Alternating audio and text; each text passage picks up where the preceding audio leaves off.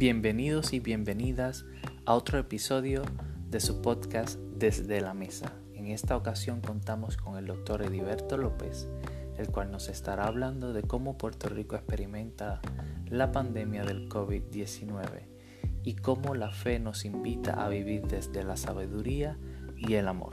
Que lo disfruten.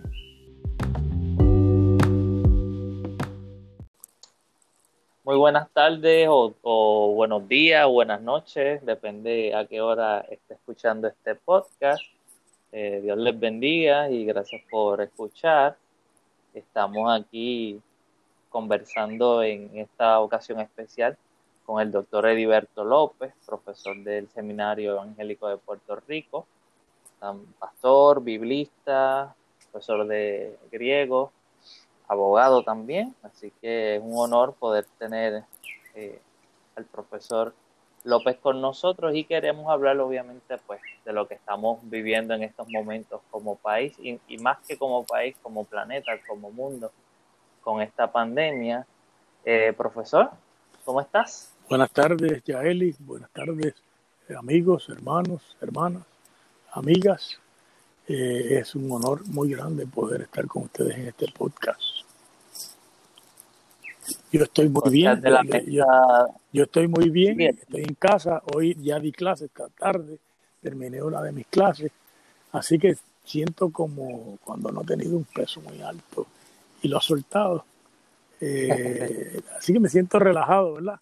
Eh, y, estoy terminando en casi todas mis clases. Claro, ahora viene todo el proceso de leer y dar notas y esas cosas, pero eso es parte de ser maestro.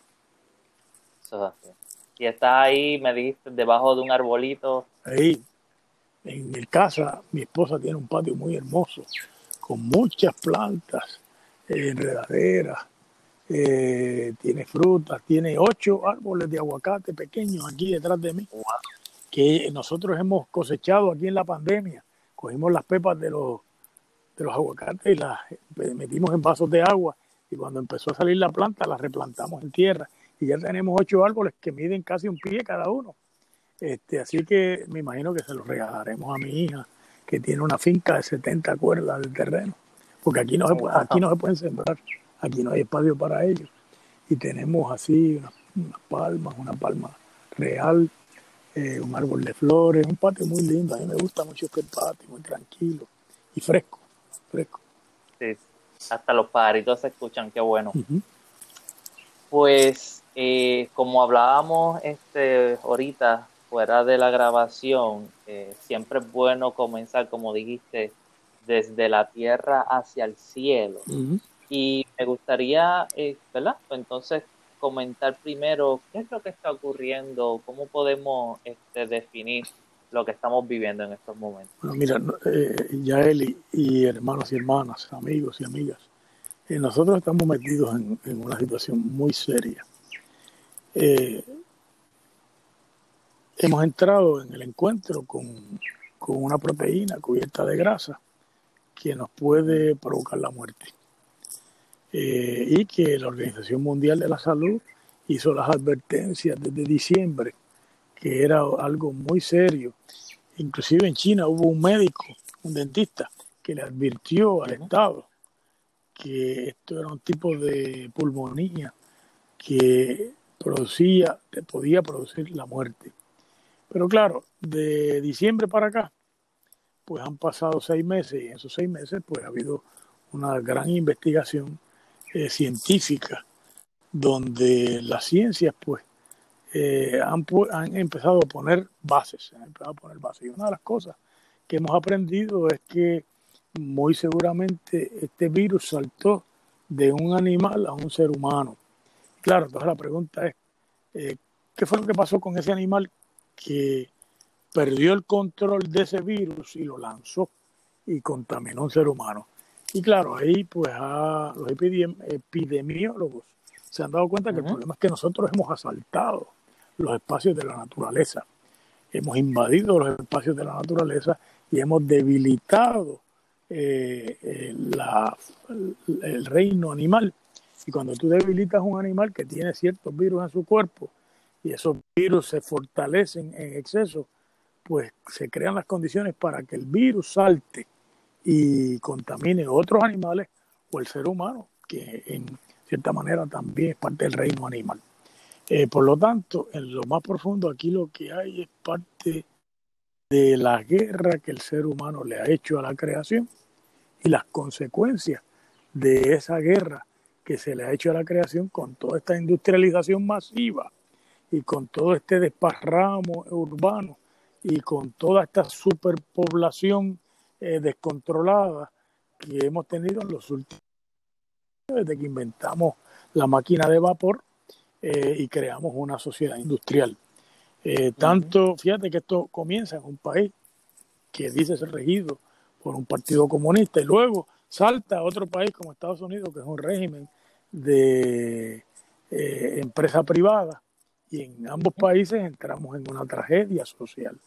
En Estados Unidos hay eh, ya sobre 83 mil muertos al día de hoy. En Puerto Rico hay al día de ayer 115 muertos, pero la cantidad de contaminados, dice el gobierno que son 1.800 y pico, pero el secretario de salud le dijo a la prensa que había que multiplicarlos por 10. O sea que estamos hablando de que en Puerto Rico perfectamente pueden haber 20 mil personas contagiadas. Lo que pasa es que muchos son niños y jóvenes que son fuertes y son así asintomáticos. Asintomáticos. Pero entonces, eh, esto ha atacado a un grupo muy vulnerable, que es la gente mayor de 60 años.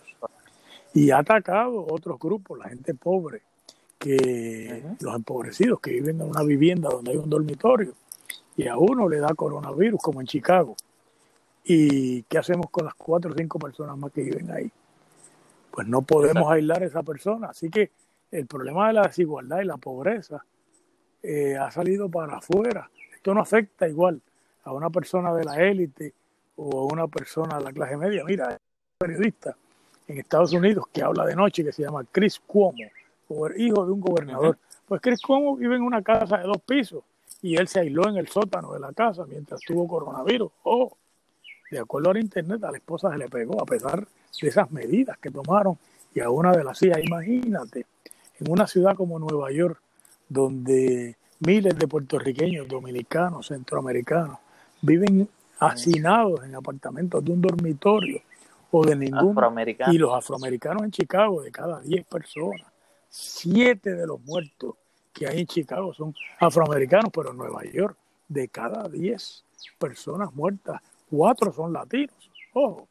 Así que eh, esto se ha convertido, eh, ha explotado el problema ecológico el problema. Sí, sí, que cuando, cuando decimos que esto afecta a todo el mundo igual, pues, eh, o sea, en, en teoría es cierto, pero cuando lo aterrizamos a la vida real, las situaciones y las circunstancias sociales hacen y producen que afecte a unos grupos étnicos minoritarios mucho más que a otros. Mira, ayer había un artículo en la prensa internacional de una enfermera en Nueva York que decía que había un montón de muertos por mal manejo de la situación entre hispanos y negros y que ella notaba que había negligencia crasa en el trato de esos pacientes. Bueno, en un hospital donde hay negligencia crasa, realmente lo que hay es negligencia criminal. si una persona tiene coronavirus y hay que ponerle insulina y no se le puso, se le está matando. Si esa persona hay que pues, hacerle diálisis y no se le hizo, se le está matando. A los cuatro o cinco días un paciente de diálisis se muere. Así que esto ha sacado para afuera todo lo que está mal en nuestra sociedad. Eh, la cuestión ecológica, la cuestión de clase, la cuestión de raza, la cuestión de étnica, la cuestión de la desigualdad, etcétera. Y entonces tenemos un problema adicional, la incompetencia de los gendarmes del Estado en algunas sociedades. Nosotros tenemos ahora mismo un problema de que para el presidente de Estados Unidos tiene una elección encima, en noviembre, y él tiene que escoger entre si mantiene la economía corriendo o si expone a la población a la contaminación. Y, aparentemente ha tomado una decisión. Y es que es mejor exponer individuos para sus propósitos y grupos antes que protegerle la vida a la gente. Y esto pues una tragedia anunciada, ¿verdad? Esto es una tragedia humana anunciada. El mismo epidemiólogo del presidente el doctor Fauci, ha dicho que no, que no se puede abrir a lo loco, que hay que abrir con mucha cordura y con muchas medidas de distancia social. Pero esto se ha convertido en un problema político también. Eh, fíjate que hay, si tú miras la prensa internacional, eh, tú notas la presión que tienen los distintos sistemas económicos por abrir. Entonces, fíjate, en un país como China, pues en China se le ha descontrolado en Wuhan la cuestión del coronavirus de nuevo. ¿Y qué han hecho? Pues decidieron en 10 días probar toda la población. Estamos hablando de 40 millones de pruebas. Entonces, ¿qué, ¿qué, es lo que el gobierno chino ha decidido? Saber quiénes están enfermos y poder aislar a esas personas. Pero mira, en Estados Unidos ahora mismo no es más del 3% de la población y en Puerto Rico es lo mismo. En Puerto Rico es muy bajo el nivel de pruebas que hay. Por lo tanto, como no sabemos quién está enfermo, cualquier persona que tú te encuentres te puede transmitir el coronavirus porque está asintomático. Es igual, eh, como decíamos ahorita, también se dice que el virus es invisible y pues obviamente lo es, es invisible, pero se puede hacer visible precisamente haciendo este tipo de prueba masiva eh, y tener por lo menos una idea de los lugares, los focos, este, las áreas donde más infección hay. Y entonces ya no estamos peleando con un enemigo totalmente invisible, sino que tenemos una idea. Claro, y, y, hay que mirar otras sociedades. Mira, eh, Corea del Sur, Taiwán, China nacionalista, tomaron medidas rápidas. Cuando ellos se enteraron de lo que venía de China, inmediatamente le taparon la cara a la gente con las mascarillas, le pusieron guantes a la gente, cerraron las escuelas. ¿Por qué? Porque las escuelas eran un lugar de contagio de niños y los niños vienen de la escuela y contagian a sus padres o a sus abuelos. E inmediatamente un país como Taiwán, que es un país donde hay una población altísima, 450 casos de, coronavirus, mientras que en Estados Unidos hay cerca de 2 millones de casos de coronavirus ahora mismo. Así que eso demuestra que hay políticas salubristas que se podrían poner en práctica para proteger la población, pero tiene que haber eh, visión política y visión científica. Esto no lo puede regir la cuestión política, lo tienen que regir los científicos que saben qué es lo que hay que hacer en este proceso. Mientras no haya medicamento y no haya una vacuna, tú tienes que tomar medidas de proteger toda la población porque lo otro es exponer toda la población a una muerte trágica. Y mira, vamos a pensar, me decía un estudiante mío, ah, pero ahí son 250 mil muertos en el mundo, en 7 mil millones de habitantes. Y después, ok, vamos a pensar quiénes son esos 250 mil. ¿Dónde usted vive? En tal lugar. Ah, usted vive ahí. Vamos a pensar. Se murió toda la gente de Cagua, todos los de Gurabo, todos los de Junco, todos los de Las Piedras, todos los de Humacao, todos los de San Lorenzo. Esos son 250 mil personas. Para que uno tenga una idea de qué es lo que está hablando, ¿verdad? Porque si no, uno está hablando de una estadística fría eh, que no te enseña además la muerte que tiene la persona, porque es por asfixia, o por infarto cerebral o infarto cardíaco, o porque se le pararon los riñones. No es una muerte eh, que nadie quisiera tener. Además de que eh, lo otro que estamos, que hay que pensar, es que no pueden haber procesos de, de luto abiertos, no pueden haber reuniones familiares. o sea que que es una situación espantosa a nivel psicológico, a nivel emocional, a nivel social y claro, se ha convertido en un problema espantoso a nivel económico también, porque en Estados Unidos ahora mismo el 17% de los obreros está desempleado, pero en Puerto Rico 400 mil desempleados en dos meses. Sí. Wow. Sí, no, y que ese comentario que te hace este estudiante, eh, si esa muerte le llega a tu hermano, le llega a tu mamá, le llega a tu papá, pues ya, ahí sí claro, significado, Esto lo decía Freud a, principios del siglo XX, que todo el mundo va a la guerra pensando que el que va a morir es el otro. Que si tú pensaras que, que tú cojas un fusil, te van a matar a ti, te quedabas en tu casa. Entonces digo, todo el mundo está pensando que el que va a morir de coronavirus otro, no soy yo. Digo, no, una vez tú sueltas la población a interactuar, sin las medidas eh, eh, de distanciamiento social, y las medidas de tener máscaras aseguradas en un trabajo, guantes. Acuérdate que el coronavirus entra por el ojo, ¿va? Y si alguien te estornuda al frente, te puede entrar por el ojo también, porque es un espacio donde hay mucosa. Este, mira, imagínate que ahora mismo se sabe que eh, en el semen hay coronavirus. Por lo tanto, en una relación sexual le puede dar eh, coronavirus a una persona, una pareja, un matrimonio, o una, una pareja de dos personas, lo que sea. La sexualidad puede conducir a una contaminación. Sí, profesor. Y entonces, eh, este podcast, ¿verdad? De la Mesa de Diálogo Martin Luther King Jr., que ha sido una organización, pues, que a través de la fe, pues, ha tratado de hacer un impacto social en Puerto Rico. A nosotros, las personas de fe, eh, ¿qué, tú crees que en estos momentos deberíamos estar percibiendo? de parte de Dios, ¿verdad? ¿Qué, enseñanzas, qué lecciones? Yo, yo, quiero seguir lo que tú dijiste al principio, de la tierra al cielo. Vamos a pagar acá abajo. Muy, bien.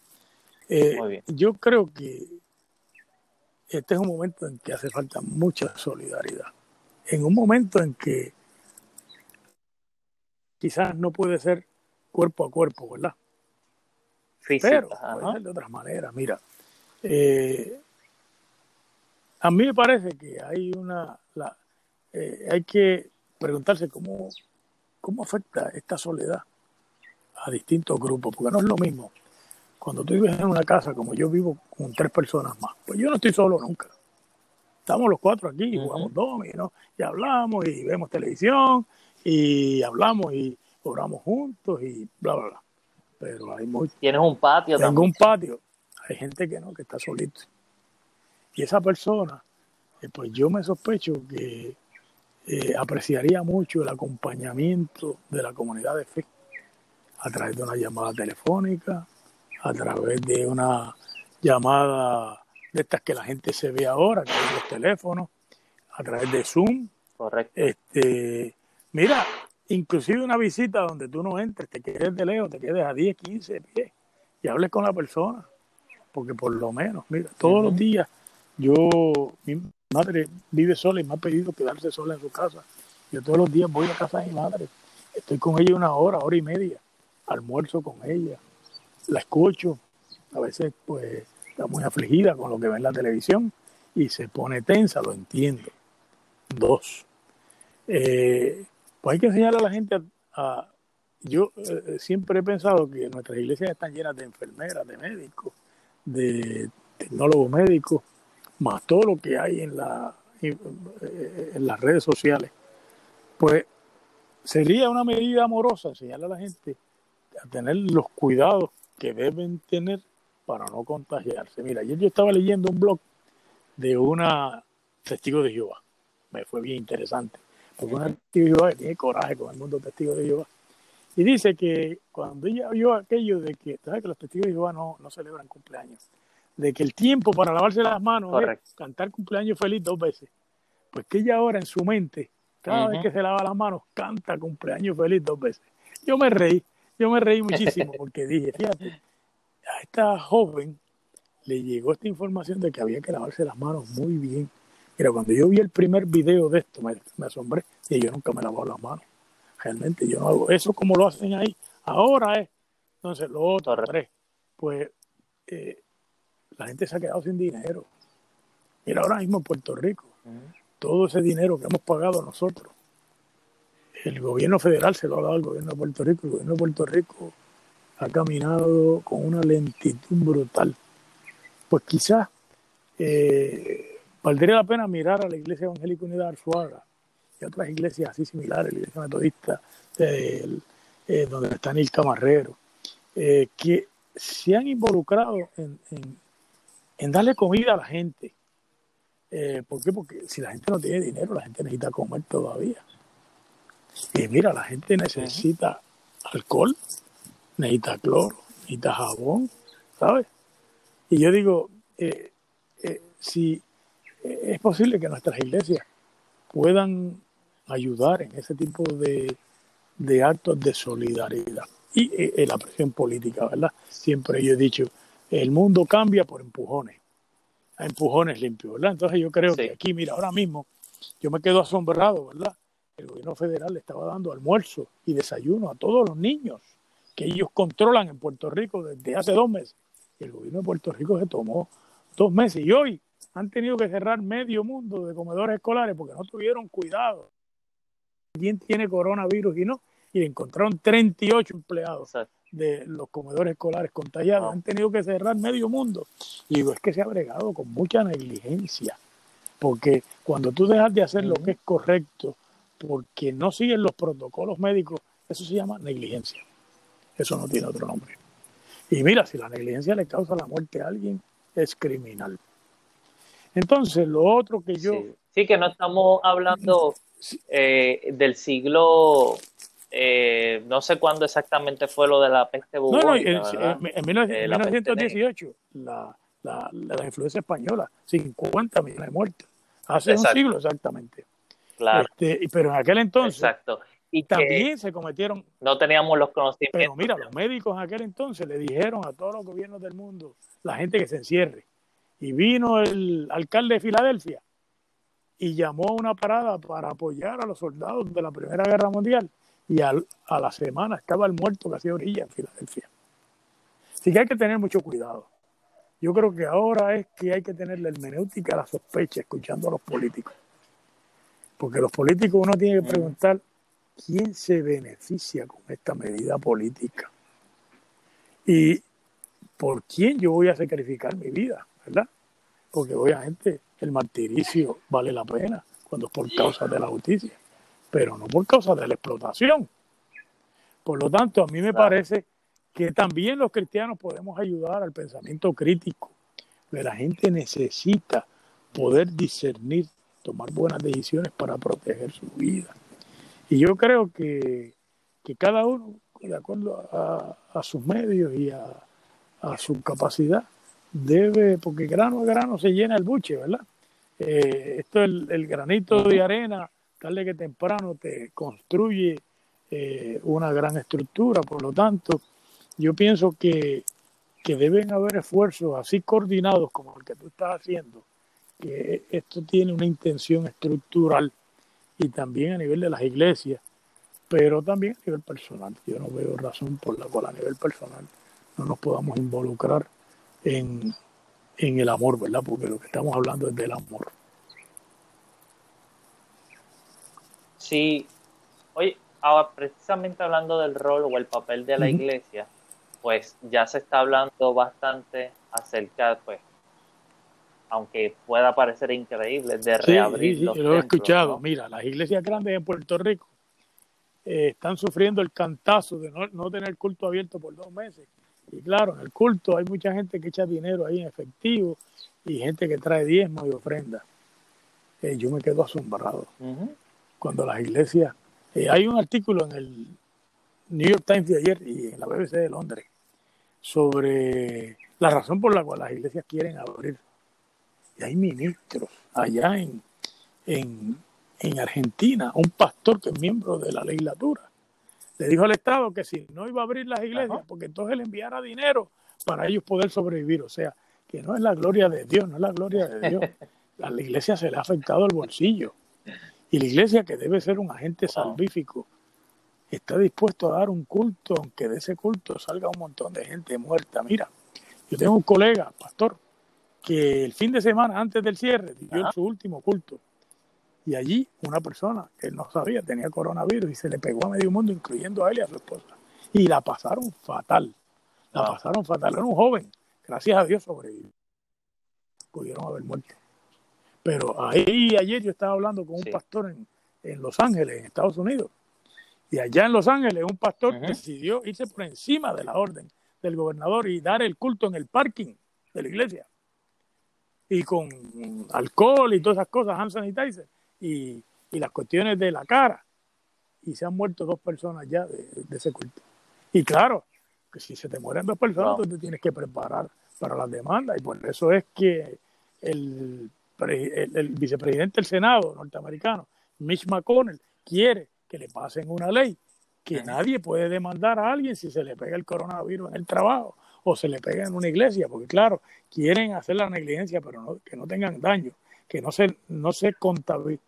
Exactamente. Las consecuencias. lo que te demuestra es que hay, eh, mira, yo no yo quisiera ser manso, bueno, pero esto lo que demuestra es que hay cohecho, es como se llama esto, esto es iniquidad, esto es maldad porque se sabe de antemano, el hombre, la mujer prudente y razonable sabe de antemano que si tú abres los grupos vas a perder el control. Mira, ahí en Alemania abrieron la semana pasada y rapidito se le dispararon los indicadores ah, de contagio del coronavirus y tuvieron que volver a tomar medidas sociales. Esto no es, esto no es tan sencillo, porque como tú muy bien lo dices, esto es un virus invisible. Y tan pronto estamos hablando de algo invisible, hay que tomar medidas muy serias para no contaminarse. Mira, yo mismo que nosotros hemos tenido que a hacer compras, ¿verdad? Hemos tenido que ir a la farmacia. Y, y esa hora que yo estoy en un colmado es una hora de terror. Es una hora de terror. Y luego tú empiezas a contar días. A ver, si en cuatro o cinco días no tienes síntomas. Y uno está con guantes, y está con mascarilla. Y yo me pongo un, un gorro que tengo que tiene un como un plástico que cubre mi cara para que no me entre por los ojos y como quiera, yo rompo a contar días. Y entonces empiezo a pensar, diablo, yo que voy a ver a mi mamá todos los días, que es una anciana. Si esto me da a mí, le puede dar a ella, ella seguramente la puede. Este, mis suegros que tienen 80, 90 años, eh, sucesivamente. Entonces yo digo, no, no, no, no. Este, esto es la muerte y no es la muerte metafórica, esta es la muerte real. Y es la muerte para el 5% de la población, métele número comentábamos, profesor, que em, ojalá no lleguemos a esa proyección del 5%, pero ciertamente si no hacemos las medidas correspondientes podemos llegar a ese 5%. Perfectamente, perfectamente, 5%. Puerto Rico es un número enorme, ¿verdad? Estamos hablando de, de 200 mil personas muertas. Sí. Muertas, ¿ok? Claro, este, la gobernadora de Puerto Rico, muy bien asesorado, se ha dado cuenta que no puede abrir el país a lo loco, a pesar de toda la presión que le han puesto hasta los, hasta los ministros de las iglesias grandes. Y ella ha ido tomando pasos lentos, lentamente. Eh, bueno, mira, mientras más razonable sea esto conforme a la ciencia, mejor mejor. Pero tú puedes estar seguro que le van a hacer un montón de presión política para que haga, y se la van a hacer allá el gobierno de Donald Trump. Esos son los que van a llamar a San Juan y le van a decir, dígale a la gobernadora que abra. Y ahí es que se separan las mujeres de verdad de las mujeres débiles. Porque si es una mujer de verdad, va a decir, no, yo voy a hacer esto conforme me digan los epidemiólogos. Pero sí, que ahí tenemos la situación política de nuestro país. Nuevamente vuelve y sale para afuera el coloniaje, ¿verdad? De que hay que eh, hacer cosas eh, que no nos convienen a nosotros. Correcto. Pero, ojo, esto, ojo, esto no es lo mismo que el coloniaje diario que nosotros hemos vivido por 500 años, por los últimos 122 años. No, no, esta es la muerte. Y nadie le debe dar ese poder al Estado. El Estado no tiene, eh, el poder sobre la vida o la muerte, eh, sobre los ciudadanos. A la única persona que el Estado puede mandar a matar es a los soldados. La población civil no somos soldados. Y lo otro es que haya cometido un delito que en la jurisdicción federal entiendan que podría tiene que ser con el debido proceso de ley. Por lo ah. tanto, cuidadito con esto, que el Estado no tiene poder sobre la vida en, en, en la jurisdicción federal y en la jurisdicción estatal de Puerto Rico. Sí que todo aquello que solicite la vida de alguien se convierte en un ídolo, ¿no? Claro, es un ídolo de muerte. Es un ídolo, de muerte. Claro. Y ahí pues entramos ya a la cuestión bíblica, ¿verdad? ¿Cómo, cómo, cómo vamos a manejar esto bíblicamente? Bueno, mira, la cuestión del llamamiento al amor es lo más práctico que hay porque lo único que nosotros podemos hacer es ser muy amorosos, intencionados y racionales en el manejo de esto. Dos. hay que permitir que la gente que sabe de esto sean los que digan cuáles son las decisiones que hay que tomar.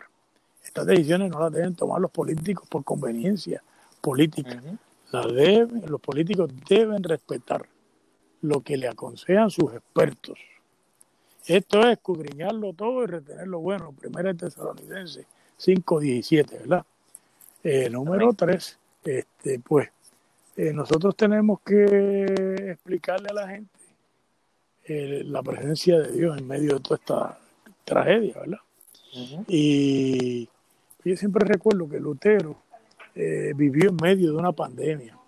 Y una de las cosas que Lutero decía era que cuando, Moisés le quiso ver el rostro a Dios, Dios en la vulgata, no le dejó ver su rostro y le dijo en la vulgata que lo único que le podía enseñar era la parte posterior a mea.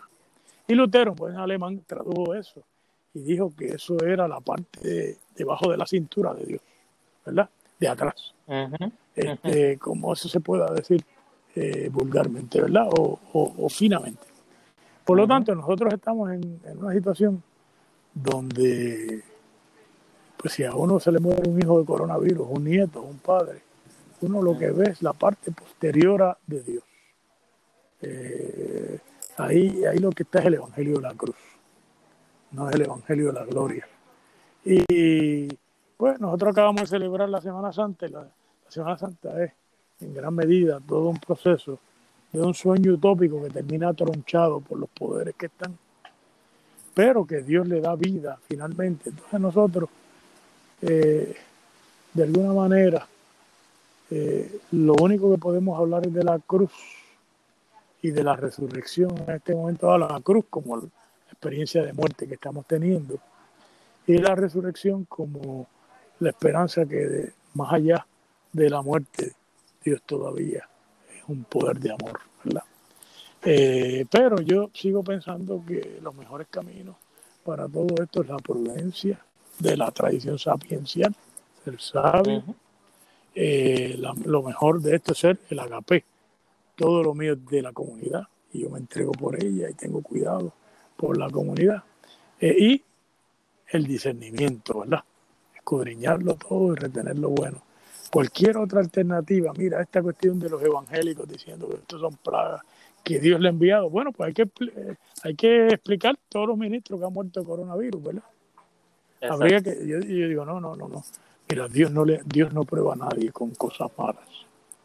Este, esta plaga nos la tiramos nosotros mismos con la deforestación de la naturaleza. Eh, esto, por eso ese es el problema. Nosotros no le podemos pedir a Dios ahora que quite las consecuencias de lo que nosotros hemos organizado. Lo único que nosotros podemos hacer es arrepentirnos y cambiar las reglas de la estructura personal, social, ecológica y cósmica para que nuestros hijos puedan vivir en un mundo donde esto no lo asalte cada 10 años. Porque esto empezó hace 10 años, 2003, el SARS, luego vino el virus de los camellos en el Medio Oriente, ahora nos ha cogido esto. Es lo mismo. La porcina también. también en México. Esto nos ha cogido vez tras vez. Eh, fíjate que cómo se ha bregado irresponsablemente en Brasil, en México, en Estados Unidos y aún en Rusia, como en Italia, con la irresponsabilidad que se ha bregado con esto. Y nosotros debemos llamar a los poderes que están a actuar con responsabilidad, con seriedad, a no poner el interés político por encima de la vida. Fíjate, esa mujer que es presidenta de Nueva Zelanda, muy criticada políticamente, cerró el país en enero, pero tiene el único país donde no hay coronavirus ahora mismo en el mundo.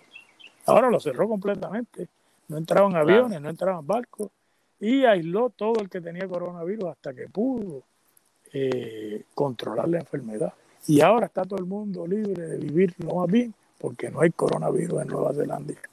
Eso es un buen ejemplo de cómo se puede estructurar una relación entre iglesia y Estado, de manera que la iglesia llame al Estado al bienestar, a la justicia. Nueva Zelanda es un buen ejemplo. Sí, que es una isla igual que nosotros, que podemos tomar mucho oído de lo que ellos hicieron. Mira, cuando, cuando todo esto empezó ya, Eli, yo decía, la gobernadora lo que tiene que hacer es cerrar el puerto de San Juan a todo ese turismo. Y los aviones, poner a alguien ahí a tomarle la, temperatura a la gente. Y el que tenga fiebre, ¡pap! aislarlo. Virarlo para atrás o, o, en cuarentena. Se tardaron como dos meses en hacer eso ya, Eli. Cuando una gente se bajó de un barco con coronavirus y hubo que hospitalizarlos en Puerto Rico, y ya habían visto un montón de gente. O otra persona que vino y se fue a fiestar una noche y contaminó a medio mundo. Digo, es que, es que eh, eh, el sentido común nos falló por razones políticas, porque Puerto Rico no tiene los poderes para controlar esas dos esferas, pero mira lo que ha hecho Andrew Como en Nueva York. Se ha enfrentado al gobierno federal sin ningún temor. Y le ha dicho al presidente Trump, usted no es ningún rey. Y yo digo, bueno, pero si Andrew Como puede hacer eso, porque Wanda Vázquez Garcet no puede hacer lo mismo. Ciertamente. Así que yo creo que en este momento dado hay que tomar todas las medidas de cautela posibles y esa es la conducta cristiana correcta. Y entonces todos los actos de solidaridad posibles para no abandonar a los empobrecidos, a los que viven apiñados, eh, a los inmigrantes que no tienen una tarjeta para ir a un hospital a que los atiendan, imagínate.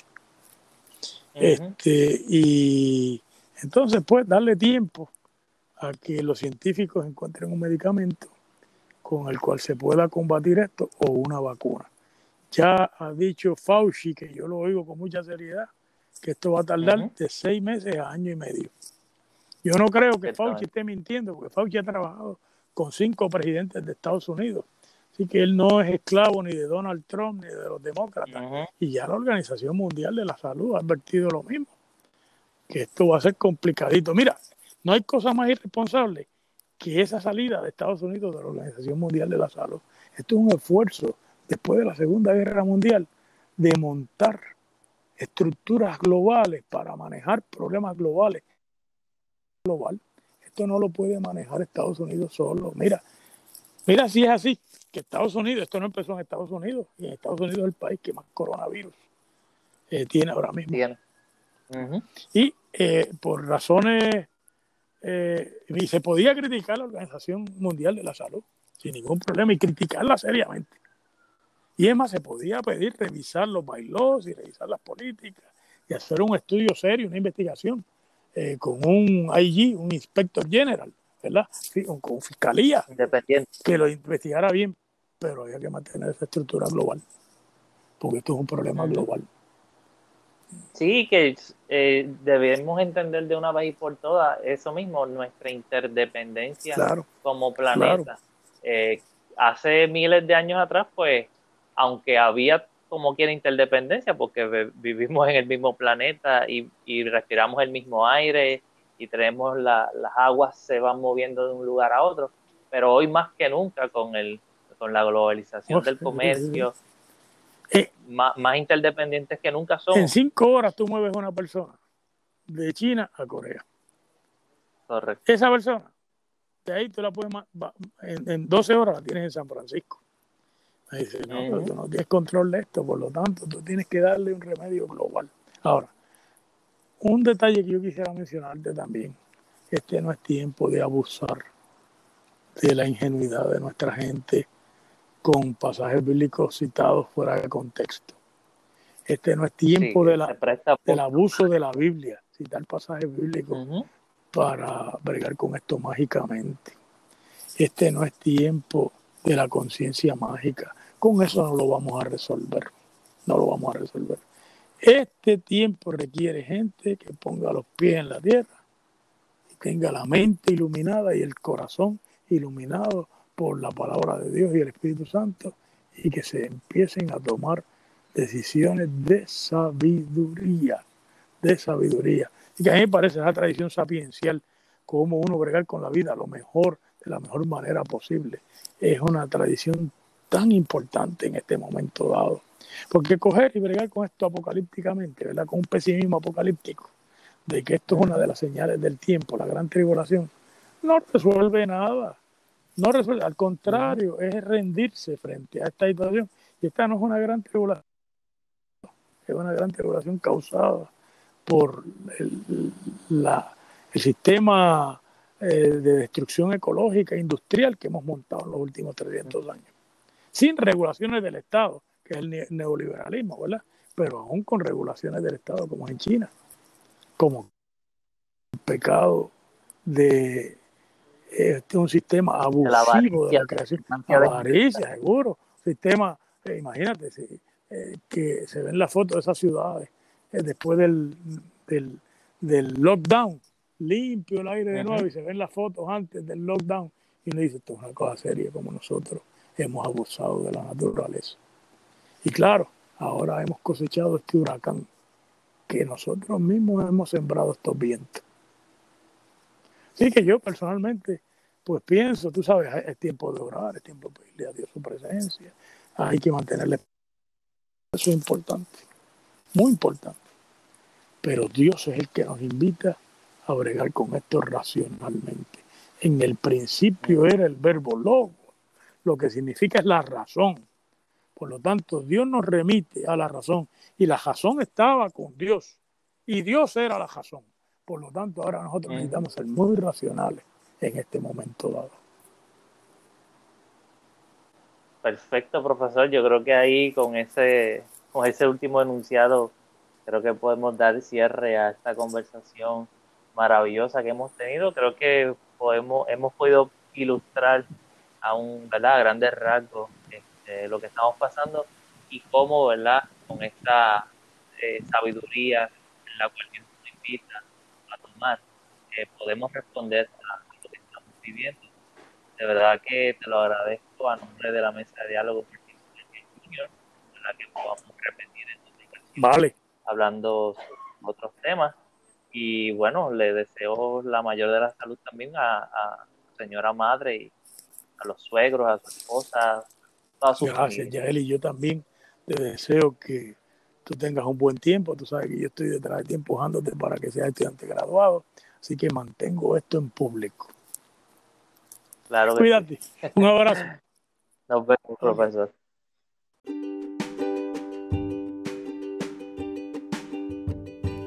Esperamos que le haya agradado este tercer episodio desde la mesa, que hayamos podido entender un poquito mejor la situación que vive el país y sobre todo que nos comprometamos a vivir desde la sabiduría, la paciencia y la cordura. Hasta la próxima.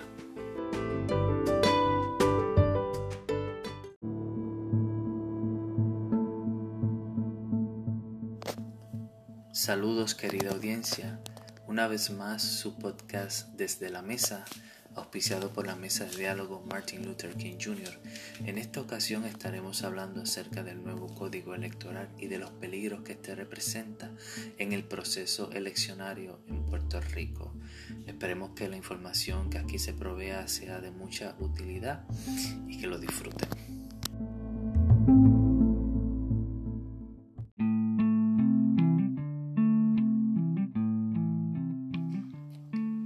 Sido nuestro episodio número 4, un tema muy importante que era necesario discutirse y esperemos que lo puedan compartir con sus amigos y sus familiares.